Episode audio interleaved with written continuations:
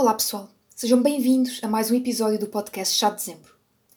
Antes de iniciar o tema, deixem-me trazer-vos uma história de bastidores, algo que já tive a confirmação de que a maioria de vocês gosta ou gostaria de ouvir e saber. O tema de hoje deste episódio deveria ser com uma convidada. Ela iria falar sobre 365 dias, iria dar uma opinião satisfatória ao filme, ou ao livro, ou aos dois. Estive na minha procura durante algum tempo, uns dois meses talvez, desde agosto. Um, e como podem ouvir, não consegui ter a convidada aqui presente no episódio. Por esse motivo, eu decidi trazer este tema da imagem ou reputação de um autor. Durante a minha procura exaustiva, eu tive esta ideia de tema porque coincido com as respostas que recebi durante este tempo. As fãs leitoras de 365 dias, que não me ignoraram, sim, eh, porque tive também gente que simplesmente me ignorou, deixaram-me respostas que me fizeram pensar. Autoras do Wattpad, leitoras fãs de romances eróticos, procurei muita gente deste género literário. Deixaram-me várias respostas interessantes. Algumas simplesmente negaram, uh, outras aceitaram e depois desapareceram como se tivessem morrido, nem, nem explicação tive. Uh, se o episódio saísse dois dias depois seria um problema, porque provavelmente teria que dizer que tinha acontecido alguma coisa à convidada, o que felizmente não aconteceu com nenhuma delas, porque continuo a postar alegremente no Wattpad. E não vou falar nomes por motivos óbvios. Um, falando de forma mais séria e não tão irónica, foi uma falta de respeito nem sequer me terem dito nada e desaparecerem como se nada tivesse acontecido. Mas agradeço pelo tempo disponível que me puderam dar. Mas a resposta interessante que tive veio de quem me negou. Muitas delas negaram o convite, e falo de autoras de romance erótico, por medo de represálias. Foi exatamente esta a palavra: represálias. E foi assim que eu decidi trazer este tema. Autoras de romance erótico, de Dark Romance, no Wattpad, recusaram o convite de dar uma resenha ou crítica satisfatória a 365 dias porque tinham medo de represálias. A imagem de um autor, principalmente publicado, é muito importante. E é tida como algo sério. E tem ligação, e tem ligação à, à cultura do cancelamento, que foi o tema falado na última sexta-feira do podcast Plantão da Treta. Aliás, eh, vocês podem ouvir. Existe mais aquela preocupação da divisão entre a arte e a pessoa que a cria. Preocupação por parte do autor, porque há muita gente que, que, que, são, que é cancelada e está minimamente. está-se a borrifar, entre aspas, para isto.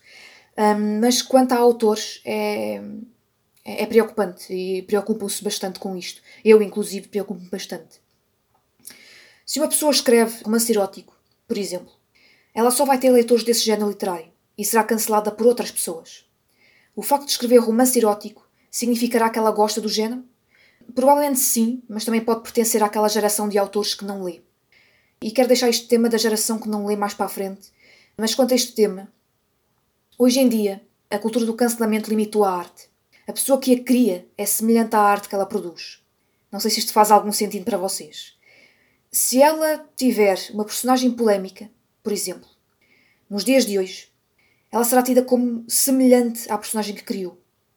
Não há distanciamento entre criador e obra. Não neste momento. Hoje, mais do que nunca, temos que ser os politicamente corretos para não cairmos nas redes do cancelamento. A imagem de um autor tem que ser a mais bonita possível, principalmente na internet. O autor tem que ser pouco humano. Dar erros neste momento, na sociedade em que estamos, é um passo para toda a sua arte ser atirada para o lixo. Um autor, hoje em dia, se quiser falar sobre algo com que não passa pessoalmente, em alguma das suas histórias, é visto de lado e a sua publicação pode levar a cancelamentos por potenciais leitores. E não é apenas por leitores, é por potenciais leitores, ou seja, pessoas que queiram conhecer o trabalho dele, o trabalho do autor, acabam por se afastar porque o autor já foi cancelado.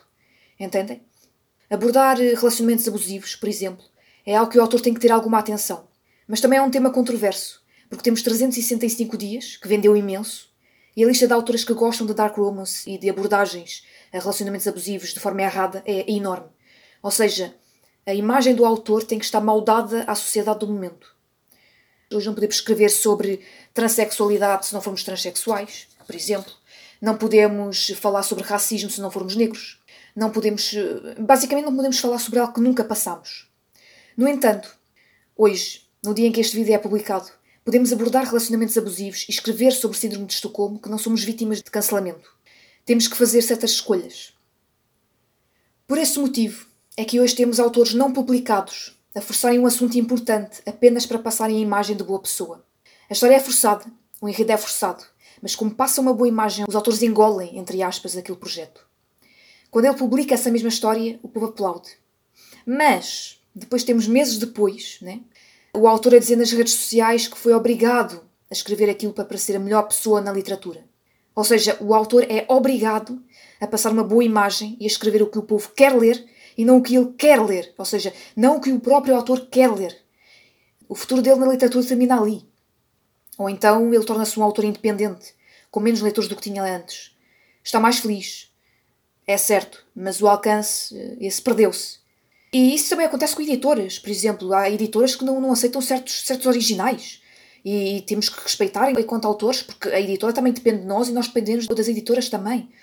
Quando o autor tem uma opinião concreta sobre religião e política e escreve um livro, publicando, ele já é vítima de cancelamento. Ele já era antes de existir exatamente este nome. Mas nesta questão, até é compreensível, porque são assuntos considerados proibidos. Proibidos entre aspas. No entanto, a liberdade de expressão era tida em conta. Entendem? Quem não gostava da sinopse ou, do tipo do livro procurava outra coisa. O leitor não, não ia cancelar ninguém na internet. O autor simplesmente, ok, não gosto, passo para outro. O que há mais é, é escolhas e, e de livros, e, e, felizmente existe uma nota de, de géneros. O autor poderia pesquisar naquela época, o autor poderia perguntar, poderia fazer entrevistas, falar diretamente com as pessoas. Hoje o autor só pode falar sobre o assunto, sei lá, esquizofrenia, talvez, vá, por exemplo. No livro dele, se ele tiver. Se ele tiver aquela patologia, se ele tiver um problema qualquer, ele só pode escrever sobre aquilo que ele passa ou aquilo que ele tem. Os personagens que se encaixam nessa minoria não podem morrer. Não podem ter uma fatalidade, porque vai passar a ideia do autor ser preconceituoso. E até mesmo com géneros literários, o preconceito do povo é tão grande que somos colocados em caixinhas, em potes. Por exemplo, quem escreve romance juvenil é visto como alguém que começou com 15 anos nas fanfics, escrevendo, usando casais conhecidos, ou então é um adulto de 30 anos que ainda não cresceu. Por exemplo, se escreve romance erótico é rotulado como mulher virgem ou mãe jovem. Se é homem, é homossexual.